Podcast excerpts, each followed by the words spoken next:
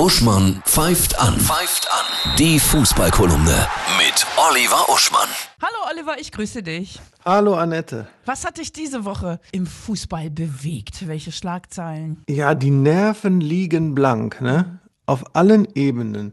Äh, in Stuttgart haben sogenannte Security-Leute auf Gladbacher Fans eingeprügelt. Krass. Das kam raus durch ein kleines Handyvideo. Und das sah wirklich aus wie so ein routiniertes Hooligantum Schrägstrich Kampfsport.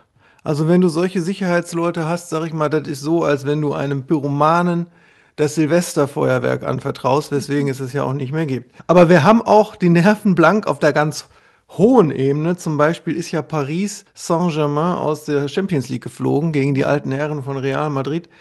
Wutentbrannt ist der Besitzer von Paris, Nasser Al-Gelaifi, zur Kabine des Schiedsrichters, ja, gestapft, hat da alles kurz und klein geschlagen und soll, und da gibt es wohl viele Zeugen, soll gerufen haben, ich werde dich töten. Der Nasser, ne? Der ist ja aus Katar. In Katar wohnt übrigens mittlerweile auch der FIFA-Boss, der Gianni Infantino. Ne? Und der hat sich neulich, hört sich alles an, als wenn man hier die Sopranos verfilmt.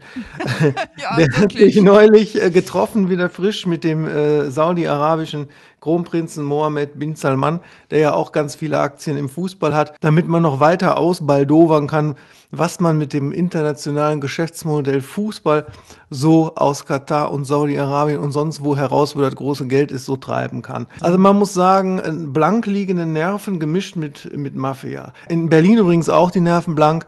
Wenn die jetzt gegen Gladbach verlieren sollten, womit wir schon das erste Spitzenspiel des Wochenendes haben, dann wird der Investor Windhorst, glaube ich, auch alles kurz und klein schlagen. Und die weiteren Spitzenspiele? Am Sonntag das Rhein-Derby, ne? Leverkusen gegen Köln, immer sehr viel Zunder drin. Und ein Nachholspiel am Mittwoch, Mainz gegen Dortmund. Und von so verrückt gewordenen, vereinzelten Ordnern mal abgesehen, kann man dann angesichts dieses mafiösen internationalen Fußballs doch um die Unschuld einer Bundesliga mit Fürth und Bochum umso dankbar sein. Ich wünsche dir ein wundervolles Fußballwochenende. Ja, mit viel Sonne und tollen Toren. Ja, gleichfalls.